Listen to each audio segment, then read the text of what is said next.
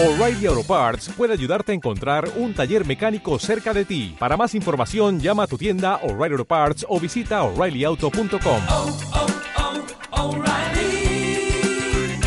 oh, Parts. Radio Compañía. La actualidad. Los cuatro sindicatos con representación en la Policía Local de Molina de Segura han vuelto a manifestarse este miércoles en la Plaza de España para pedir la dimisión de la concejala de Policía, Julia Fernández Castro, y también del jefe de la Policía Local, José Pérez Almagro. Aseguran los sindicatos en un comunicado conjunto que la concejala de policía local miente cuando manifiesta que el Comité de Prevención de Riesgos Laborales dio el visto bueno a la imposición de un nuevo cuadrante durante el estado de alarma que les permitiría reducir en horas la jornada laboral debido al nivel de exposición que tuvo el cuerpo policial durante el estado de alarma y que ahora la concejalía pide recuperar. Dicen los sindicatos que nunca dicho comité trató este asunto ni que tampoco los delegados sindicales negociaron el cuadrante establecido.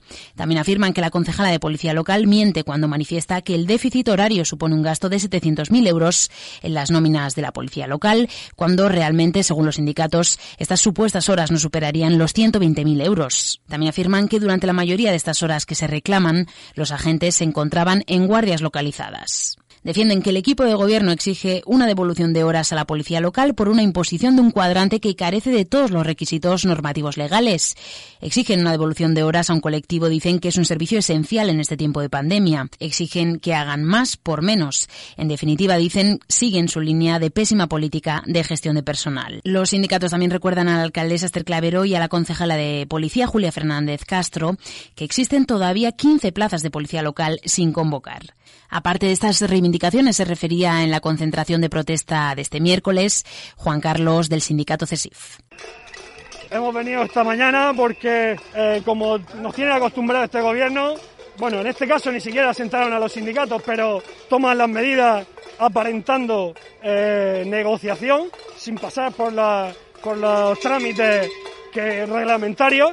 Y en nuestro caso, durante la pandemia, nos impusieron un cuadrante, un cuadrante que suspendió todos los derechos sociales, vacaciones, asuntos propios, eh, compensaciones por echar 12 horas, compensaciones por cambiarte el turno, eh, guardias de 24 horas, etcétera, que nosotros asumimos como policías sin ningún, sin ningún tipo de pega y hace un par de meses nos damos cuenta de que vienen con que del acuerdo marco que se rompió todo eso que acabo de nombrar y algo que se me habrá olvidado, pues nos vienen a decir que del acuerdo marco hay que cumplir con las 37 horas y media que tenemos que cumplir los trabajadores.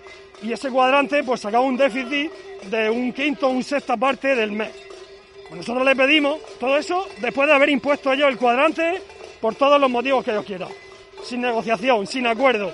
Al día después, los cuatro sindicatos, el día después de imponerlo, firmamos un documento en el que no estamos conformes con ese cuadrante.